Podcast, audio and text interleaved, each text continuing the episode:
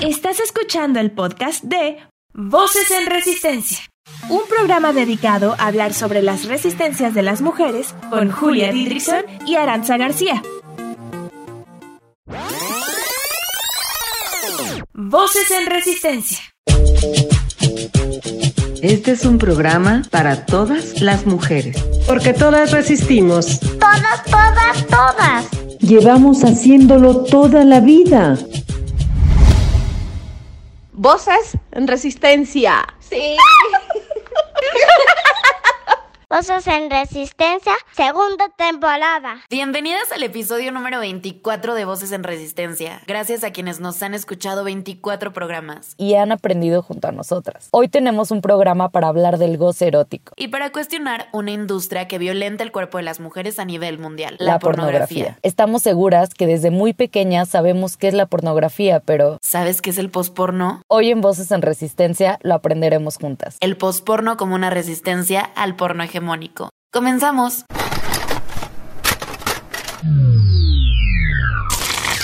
Todas las mujeres resistimos. Porque vivimos en un mundo que nos quiere encerradas, calladas, sumisas, que nos invisibiliza y olvida. Resistimos para cambiar realidades. Resistimos compartiendo y creando. Ahora desde la radio. Voces en Resistencia, un programa de radio dedicado a escuchar, investigar y compartir cómo las mujeres habitan este mundo.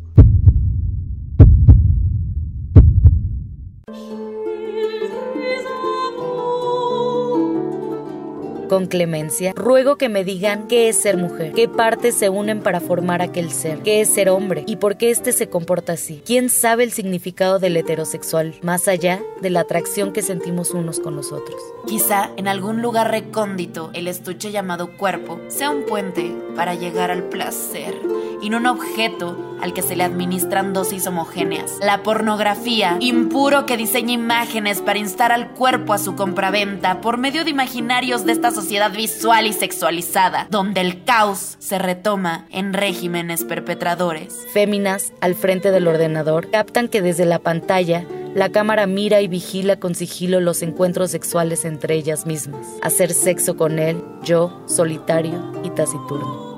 Lo que acabamos de leer son los primeros párrafos del manifiesto postporno, escrito por Annie Sprinkle, Verónica Vera, Candida Royal y Frank Moore, de quienes hablaremos más adelante. Antes de adentrarnos en el postporno, debemos entender que la pornografía es una institución patriarcal que se ha encargado de situar el cuerpo de las mujeres como objeto de placer masculino objeto de placer masculino. Objeto.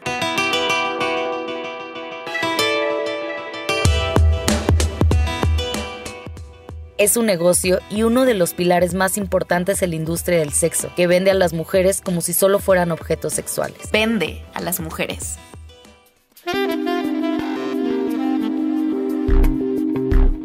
La industria pornográfica es una de las industrias que más violenta a las mujeres, indirecta y directamente. Muchas de las actrices porno son víctimas de trata, de violencia física y psicológica. La mayoría del porno está hecho por y para hombres.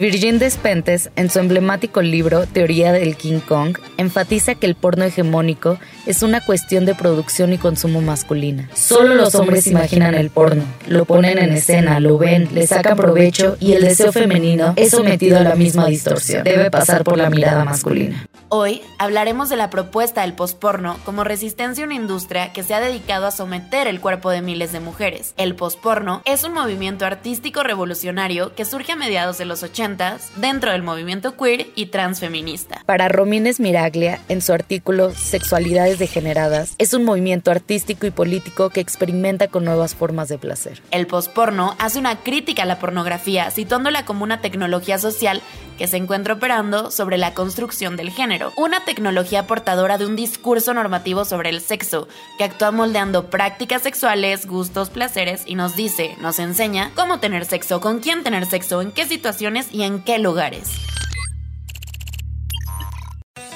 El porno, bajo el reino de la mirada masculina heterocentrada, sigue siendo el porno dominante. Absolutamente todo en el porno está centrado en el orgasmo masculino. La bisexualidad sigue estando bajo un doble estándar, en donde el sexo entre mujeres sigue funcionando como preludio al sexo verdadero, a la satisfacción real que solo el pene puede brindar. Entonces, ¿cómo el posporno encara a la pornografía hegemónica patriarcal?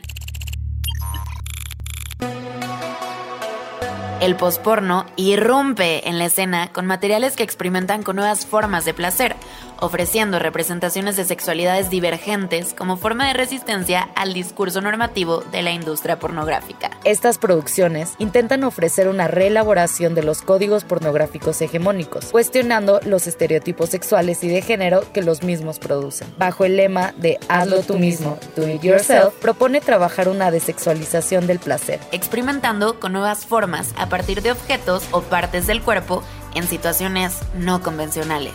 Así, intentan desplazar lo genital como único lugar posible del placer sexual, y entendiendo que en palabras de Paul Preciado, filósofo trans y importante para el postporno, el antídoto frente a la pornografía hegemónica no es la censura, sino la producción y circulación de propuestas alternativas. Anya Sprinkle, autora del manifiesto postporno, utilizó por primera vez en 1989 la expresión del artista Wayne Van Campen, postpornografía.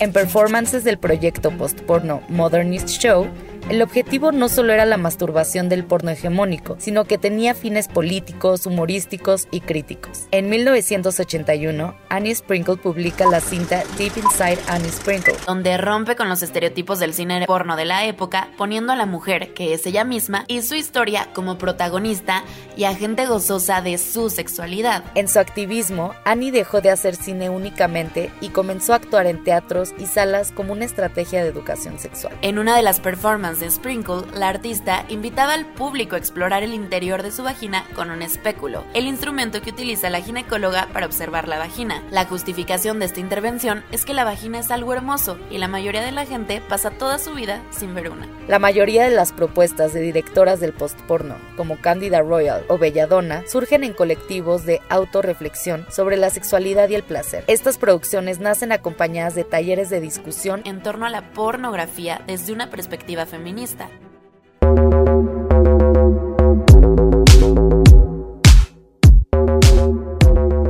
Los 80s, con el auge del post-porno, surge también un movimiento feminista antipornográfico, que afirma que la pornografía no puede ser buena ni ética ni feminista. Nerea Sánchez, activista feminista, nos dice: Utilizan a mujeres para defender dominios patriarcales bajo el manto de la libre elección, el empoderamiento, el glamour y el éxito. Mujeres bien posicionadas en la industria que dicen ser feministas y éticas, como algunas conocidas actrices o directoras porno feministas, que hablan como si ellas fueran las inventoras de sus narrativas en la escena, cuando se adhieren a la perfección, a la misoginia que construye la pornografía. Precisamente por esta razón, Joara estaba un poco dudosa de sacar un programa sobre postporno, pero estudiándolo, leyendo y sobre todo viéndolo, me doy cuenta que es una crítica a la pornografía y a la heteronormatividad con propuestas interesantes que surgen del resistir. Sin embargo, coincido con Nerea, que no porque lleve un cuestionamiento quiere decir que no pueda caer en las mismas narrativas misóginas.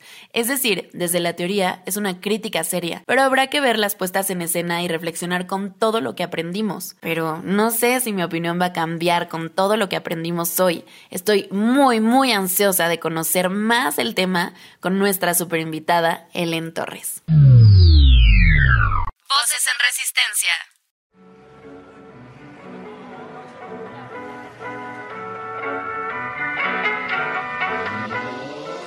Helen Torres, investigadora y artista uruguaya, radicada en Barcelona desde los años 90. Protagonista de la movida postporno de esa ciudad a principios del milenio. Estudió ciencias políticas, investigación en sociología, inglés y dramaturgia. Trabajó en el circo, la fábrica, la escuela, el museo, la granja, la universidad y la calle. Escribe, traduce, da talleres de ciencia ficción feminista y da seminarios alrededor del pensamiento de la bióloga feminista y filósofa de la ciencia Donna Haraway, de quien ha traducido varios libros. Asimismo, ha editado libros colectivos como Relatos Marranos, Paul Len y Situat Morta, crónica del caso 4F. Escribió y publicó en el 2010 el libro Autopsia de una langosta. También desarrolla paseos sonoros y narrativas geolocalizadas de las que hablaremos a continuación.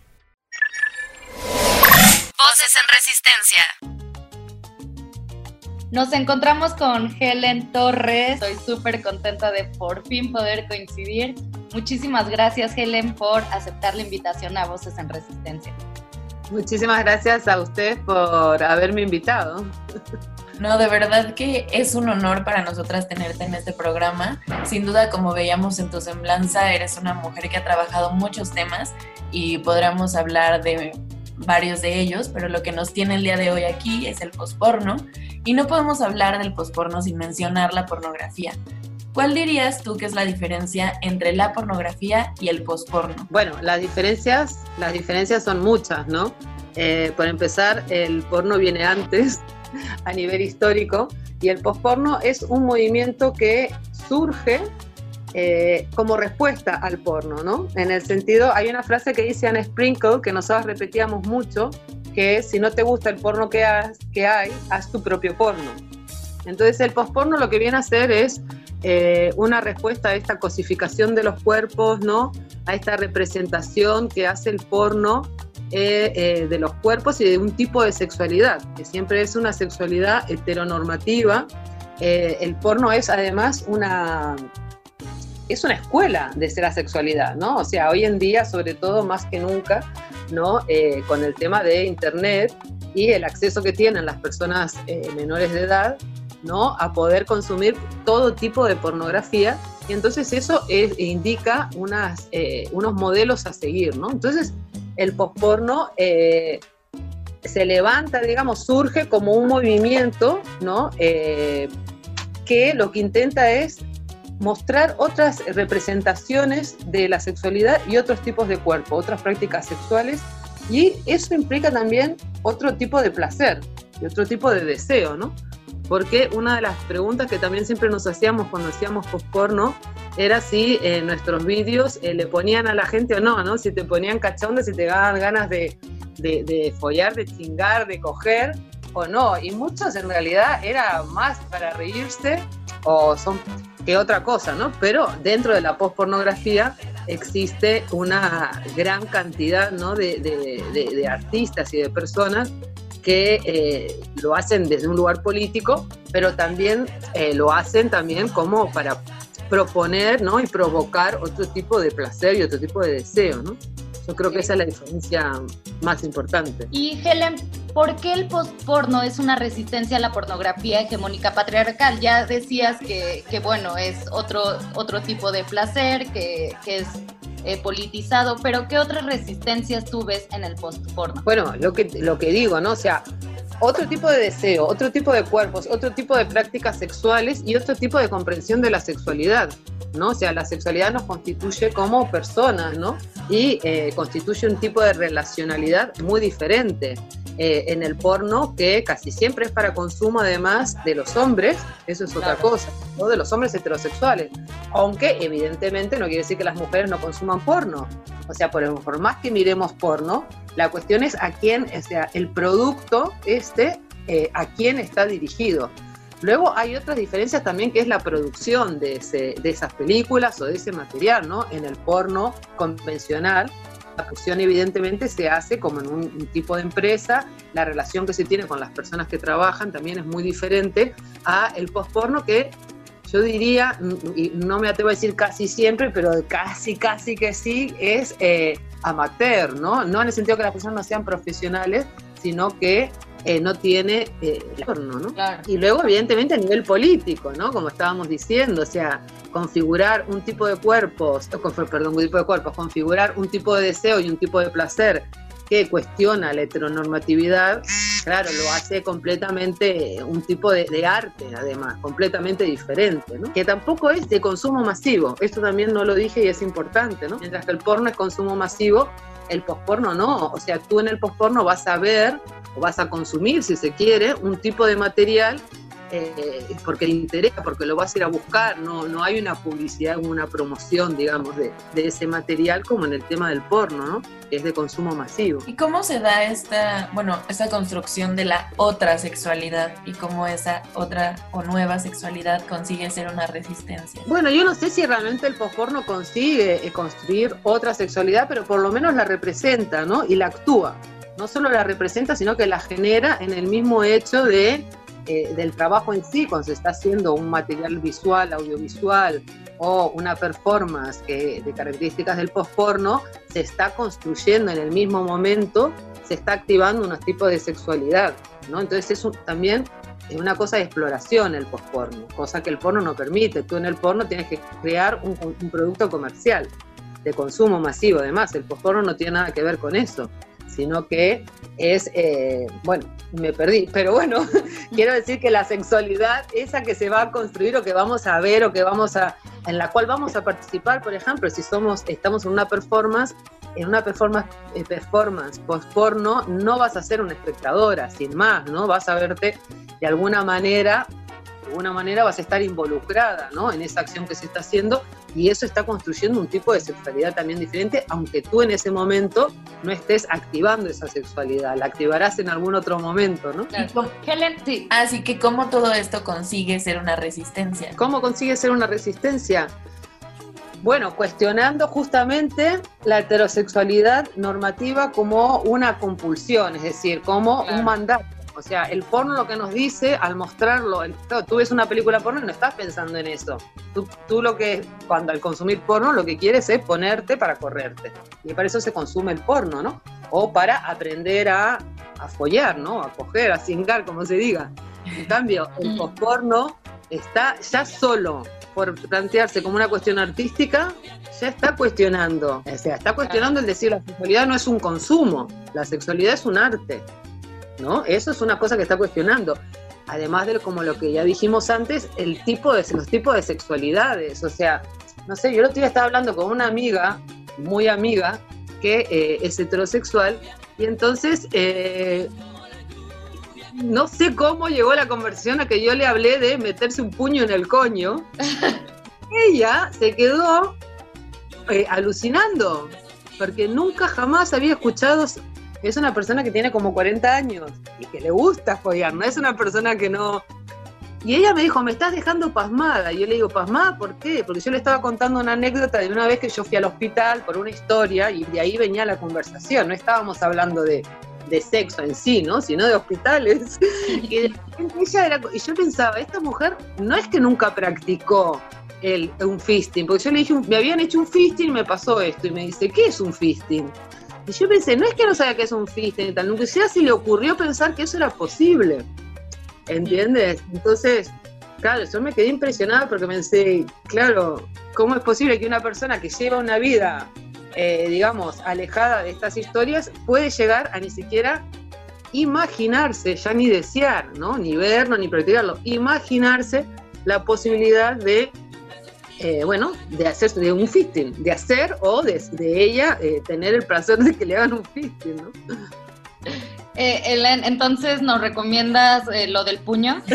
Yo sí, claro, lo recomiendo, pero fistings son muy importantes, pero es que es muy importante ir con cuidado, lavarse bien las manos, sacarse los anillos, aquí dicen que a uno no se le caen los anillos, pues antes del fisting está bueno sacarse los anillos, las pulseras, todo.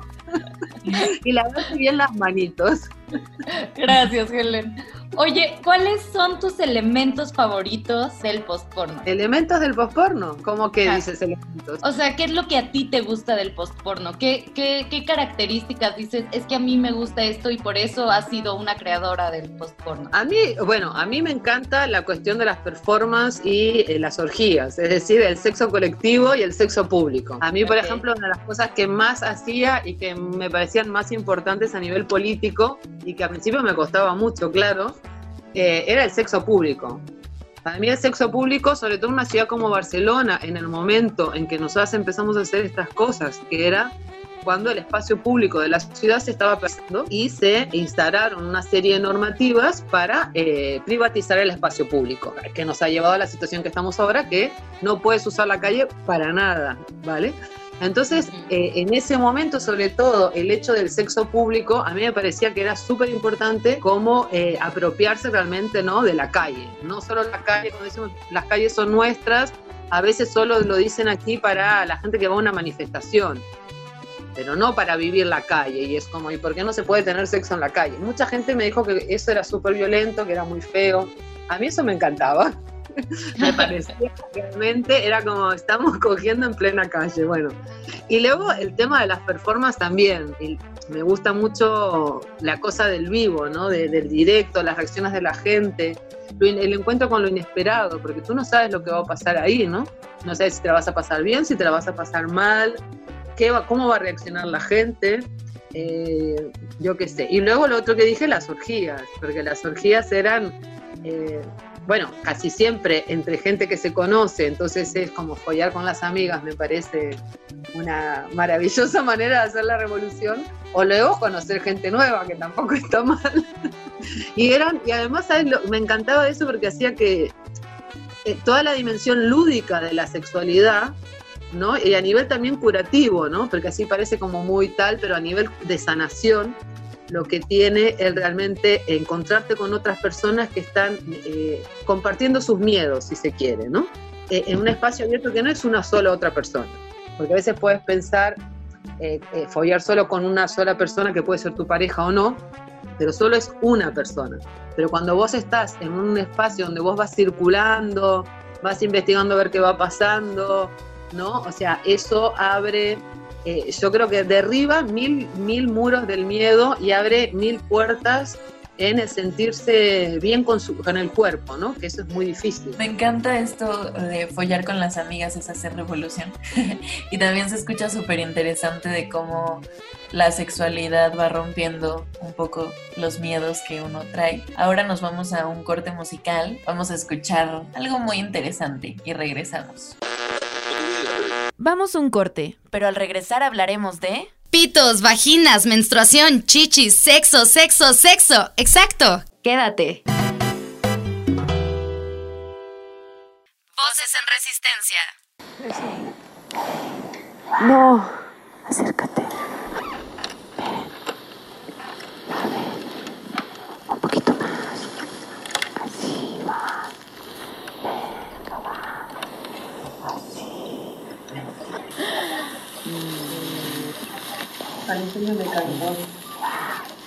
Acércate.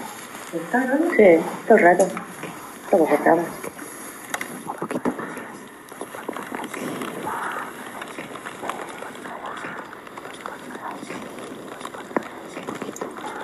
No. Sí, hola. Ah, mucho mejor. Oh, qué gusto. Ah, esto ya otra cosa. ¿Cómo es tu nombre? Muchas gracias. Esto es otra cosa, nena. Aquí sí se oye, aquí sí se oye.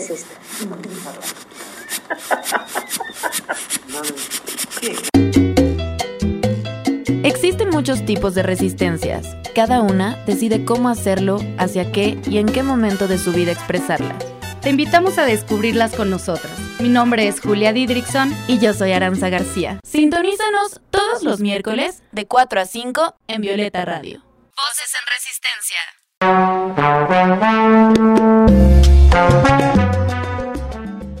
Lo que acabamos de escuchar es un fragmento de tu proyecto 159 diagonal otro sonido no es posible.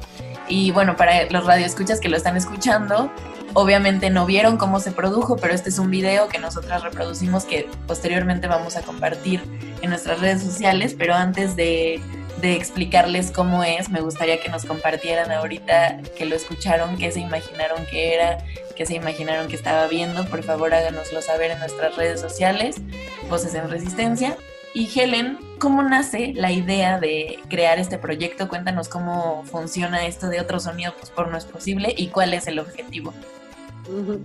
Bueno, este proyecto en concreto es un proyecto que hice en, el Centro de Arte Laboral y que eh, fue un proyecto colectivo en realidad, porque en ese momento yo estaba experimentando con una app que, eh, de geolocalización sonora, es decir, tú coges un sonido, bueno, coges un sonido, un sonido lo pones eh, como en un Google Maps, ¿no? Y a partir de esa app, te caminando y donde se había localizado ese sonido, saltaba el sonido.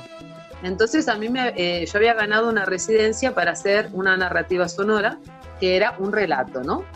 Y eh, al principio, antes de empezar la residencia, se hizo un taller con mucha gente, todo esto lo organizó Pedro Soler, que era en ese momento el que llevaba las actividades en laboral, y entonces él organizó un encuentro con mucha gente que trabajaba en artistas sonoros y todo alrededor del sonido, para, eh, bueno, para que conociéramos cómo funcionaba la app esta, estaban los programadores, etcétera, ¿no? Entonces, eh, cada persona o, o, algunos se juntaron en grupito, hacían un relato sonoro, entonces yo dije, yo voy a hacer esto. y entonces hicimos eso, y lo loco que está localizado en, en un lugar que hay en Gijón, que era un, bueno, un espacio que es súper franquista. Entonces, esos sonidos lo que intentaban era hackear ese espacio, que era un espacio de represión y de, bueno, un espacio franquista.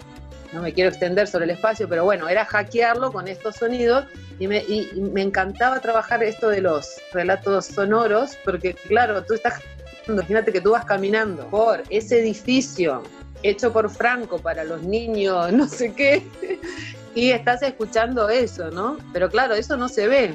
O sea, que la gente que te ve de fuera no sabe lo que vos estás escuchando, claro. pero vos estás caminando ahí y estás escuchando eso. Y de ahí salió, eh, era en realidad eso, eh, eso que pusieron era para probar la app esa para hacer lo otro que hice después, ¿no? Y bueno, de la misma manera que decimos que otra sexualidad es posible, pues yo dije, bueno, pues otro sonido post-porno era como lanzar una idea para que las artistas sonoras, que yo no lo soy, sino que ahí voy hackeando también el arte sonoro, pues se dedicaran a pensar también, ¿no? En eh, los sonidos del porno, ¿no? Que está padrísimo. Los sonidos del porno y los sonidos del post-porno, que no son los mismos. Claro. No, está increíble este proyecto. Este, si, si quieren saber más del proyecto, vayan a la página. ¿Nos puedes decir tu página? Eh, la página, eh, la página donde está ese proyecto se llama Narrativas Espaciales. Narrativasespaciales.wordpress.com. Eh, para los radioescuchas, es que siento que sí hay que dejarlo bien claro. Ahorita que Helen estaba diciendo otro sonido post-porno es posible, hay un sonido porno que quizá si nosotros lo escuchamos sin contexto podría parecer que es igual al, al, sonido de cualquier relación, pero cuando ustedes vean en el video a Helen lo que está haciendo van a ver que no es una no es un coito lo que se está llevando a cabo, no es un sonido que sale de alguna película pornográfica ni nada y voy a generar suspenso para que vayan y lo vean. Helen, eh, ¿cómo fue el otro proyecto, este proyecto Maratón Post Porno, que se llevó a cabo en el MACBA, que es el Museo de Arte Contemporáneo de Barcelona, en el 2003 por Paul Preciado. ¿Cuál fue tu participación en él y cómo fue este proyecto? Bueno, este fue un proyecto que, como bien dijiste, eh, hizo Paul Preciado y, eh, bueno, un poco en Barcelona, el postporno nace a partir de ese encuentro. En Barcelona, no en el mundo, ¿eh? pero en Barcelona sí que ese es el momento, digamos, de donde se da el puntapié, digamos, para eh, lanzar este movimiento, que en realidad yo lo estoy explicando mal, porque esto lo estamos hablando eh, de una cosa que pasó, pero en ese momento nosotros no hablábamos ni de movimiento ni de posporno. ¿vale? Uh -huh. Pero entonces Paul Preciado organiza la maratón posporno, nos viene, nos habla sobre esto del posporno y eh, invita al John Pujol, que era en esa época, nosotros trabajábamos en la universidad, eh, las dos juntas, y eh, entonces nos invita a participar en este encuentro. Entonces nosotros no se nos ocurre mejor idea que organizar una orgía y grabarla, proyectarla en el museo y mientras nosotras hacer la presentación. Piensa que nosotros nos invitaban como académicas, ¿no? y bueno, nosotros organizamos eso que fue la primera vez que hacíamos una orgía y la verdad que fue bastante desastroso. ¿Por qué? no sabíamos qué hacer y estábamos todos súper nerviosos. Y, y, bueno, y más cosas, este, estábamos ahí que no... Luego presentarlo fue horrible porque la gente que había participado en la presentación eh, luego no quería, alguna gente, claro, cuando vio lo que habíamos hecho y, y verse, había cientos de personas mirando eso. Claro, la gente estaba un poco asustada. Entonces esa primera experiencia fue eh, desastrosa, pero al mismo tiempo fue maravillosa, porque ahí ¿no? Como que nos dimos cuenta del potencial que eso tenía, la cantidad de gente que había en ese encuentro fue impresionante. Y luego al día siguiente de esa presentación, Paul hizo un taller que se llamaba, creo que, de tecnologías de género, y eh, hacía un taller que él, eh, él, trae a tres personas, que eran drag kings, que nos iban a, digamos, orientar un poco en, eh, en esto de qué era el postporno. Y lo que hacíamos, la idea de Paul era coger eh, escenas de películas porno y reproducirlas, pero reproducirlas como las podíamos reproducir nosotras, que es, por ejemplo, unas personas hacían el sonido y otras hacían la acción, ¿no? Y era todo como, imagínate, disfrazados, era como una ridiculización casi, ¿no? De, de, la, de la pornografía. Pero entonces vino Paul con esta idea para hacer este taller y de repente empieza a caer gente que, por ejemplo, la Majo de Postop y Urco de Postop, en ese momento nosotras las conocimos porque no nos conocíamos entre nosotras. Y empezó a llegar un montón de gente, la Sorgía de, de Valencia, bueno, mucha gente que después se dedicó a esto profesionalmente y tal, y nos conocimos en ese taller. Y ese taller fue una locura, fue un boom, porque claro, la gente venía con los carritos llenos de ropa, cada él no se esperaba Paul para nada que pasara eso, y fue realmente genial porque salió, a partir de esa maratón, pues salió el, grupo este post-op, eh, bueno, y empezó eh, las andadas con todo esto y luego Paul organizó también en el Magua un, ya esto fue una cosa más de, él lo planteaba por un año, pero al final fue unos meses de, creo que también se llamaba tecnologías de género, tal, no me acuerdo cómo se llamaba. Bueno, era también un curso con actividades y tal, en donde se suponía que esas personas que nos habíamos encontrado en ese taller íbamos a empezar a producir post-pornografía.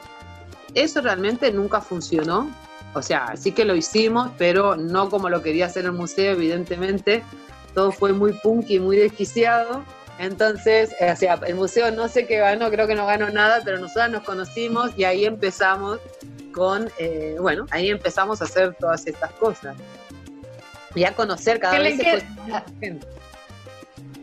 Qué, qué divertido lo que nos cuentas y además me gustaría resaltar lo que dijiste al principio, eh, que, que, salió mal la orgía, ¿no? Que fue un desastre.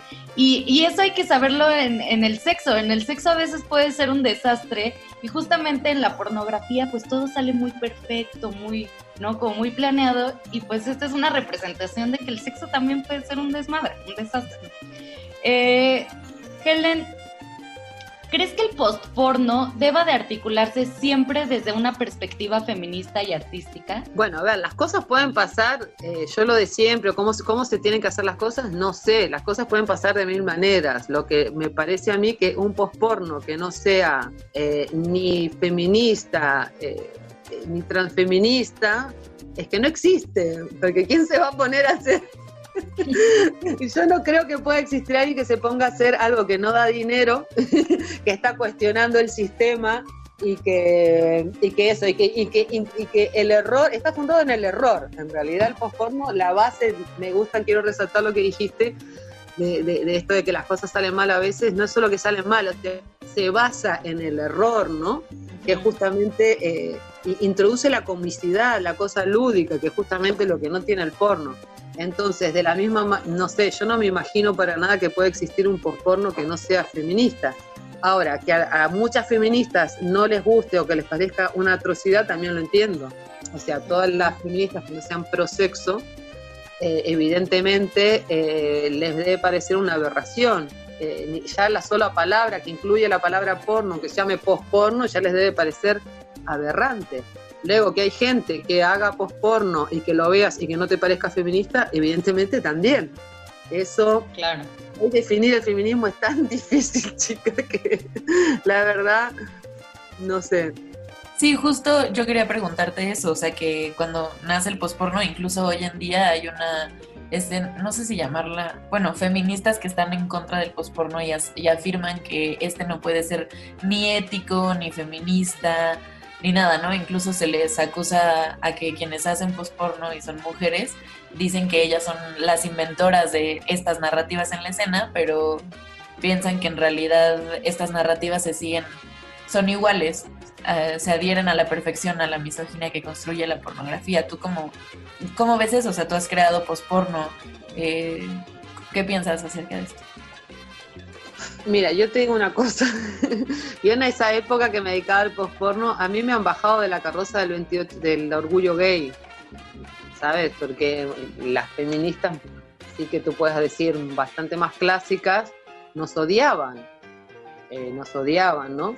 Entonces, claro, hoy ya eh, yo ya estoy vieja, entonces a mí todas estas disputas sobre lo que es feminista y lo que no es feminista, no digo que no sean importantes, ¿eh? digo que a mí personalmente me tienen harta, harta, ¿entendés? Porque yo entiendo que hablemos de muchos feminismos, evidentemente, claro que hay muchos feminismos. Hay un feminismo, por ejemplo, que es racista, ¿no? Y hay un feminismo que es eh, anti-trans. Y hay un feminista, y estas feministas dicen, ah, no son feministas. Bueno, yo no sé si son o no feministas. Pero bueno, entonces, a mí estas disputas y todo eso, en realidad, eh, yo creo que hacen tanto daño, no al feminismo, hacen tanto daño a la política. Porque aquí lo que interesa realmente, a mí lo que me interesa no es hacer post a mí lo que me interesa es cuestionar el sistema heteropatriarcal que eh, nos oprime y que es violento, y que, eh, bueno, violento, que es eh, asesino. Eso es lo que a mí me interesa. Cuando se pudo hacer a través de, como te digo, el sexo público, pues yo hacía eso. Hoy yo no me siento capacitada para hacer eso, no quiero participar en estas discusiones y me pongo a traducir Haraway. O sea, hay mil caminos para hacer las cosas. Lo que, la verdad, todos estos debates de qué es feminista, qué no, porque ¿sabes por qué no me interesan? Porque parece que si yo ahora dijera, esto es feminista, alguien que me escucha y que le gusta lo que digo, va a decir, ah, entonces hay que hacer esto para ser feminista. Y ser feminista no es una lista de tareas. Ser feminista es luchar contra el patriarcado. Y si no, y si, y, luchar, eh, decir que, eh, no sé, la gente que está, las antisexo, ¿no? O las antiprostitución, no pueden para mí ser feministas. Ellos se quieren llamar feministas, bueno, no me voy a poner a discutir si lo son o no lo son. ¿Les molesta el sexo? Bueno, que no follen, ¿me entiendes? A mí no me parece que eso sea el feminismo porque eso no lucha contra el patriarcado. Entonces, lo que lucha contra el patriarcado para mí es feminista. Lo otro, que digan lo que quieran, que se pongan el título que quieran. Y, o sea, ¿qué piensas, por ejemplo, de que, o sea, quienes afirman eso? O sea, yo estoy completamente de acuerdo contigo en el sentido de que no debe de haber, pues no es, no es que estés necesitando un título de feminista y por ende tengas que hacer una, una checklist de lo que haces y lo que no. Pero a menudo el argumento contra la pospornografía es que replica esas mismas prácticas patriarcales de la pornografía, entonces no se está como cuestionando nada. Tú, ajá, sí, sí, por favor. No, no, eh, perdón, es que no está replicando nunca. Por ejemplo, mira, eh, Felipe, o sea, el, el trimegisto, supongo que lo conoceréis a leche de virgen trimegisto. ¿No? No, yo no, yo no. Bueno, pues leche virgen trimegisto eh, hace pospornografía. Eh, si a mí me dijeran que esto no es feminista, pues yo no sé si esto es feminista o no es feminista. A mí lo que me parece que es súper revolucionario lo que hace y que está realmente cuestionando eh, cómo entendemos el cuerpo, cómo lo vivimos, cómo se vive la enfermedad, qué significa la sexualidad. Eh, no sé, me pierdo un poco con, de verdad te digo, me pierdo con estas preguntas, porque eh, hay momentos que yo misma ni siquiera me atrevo a nombrarme feminista. A veces hasta yo misma digo, ay, no sé si soy feminista o no, porque eh, parece que para ser feminista tuvieras que cumplir una serie de requisitos. Y para mí el único requisito, como ya dije, es quienes efectivamente, efectivamente luchen en contra de sistema patriarcal y quienes busquen y, que, quienes se digan feministas, pero al mismo tiempo lo sostienen en sus prácticas además, porque además hay mucho, en el feminismo hay mucho discurso, hay mucho libro escrito, yo conozco muchas académicas que eh, son feministas, que se ganan la vida siendo feministas, no solo que lo dicen, sino que se ganan la vida siendo feministas y que luego tienen en su caso una empleada eh, doméstica sudamericana vestida con su traje de, de, de empleada doméstica que la tratan como si fuera su sirviente. Entonces, esto pasa lo mismo con lo del porno y la pornografía y el posporno.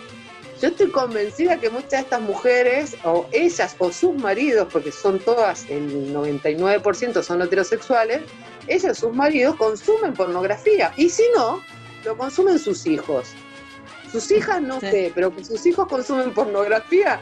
Entonces yo le preguntaría a esas señoras que son tan feministas si no sería mejor que sus hijos consumieran post-pornografía, porque la post-pornografía no puede reproducir nunca. ¿Cómo va a la post-pornografía a reproducir los mismos roles?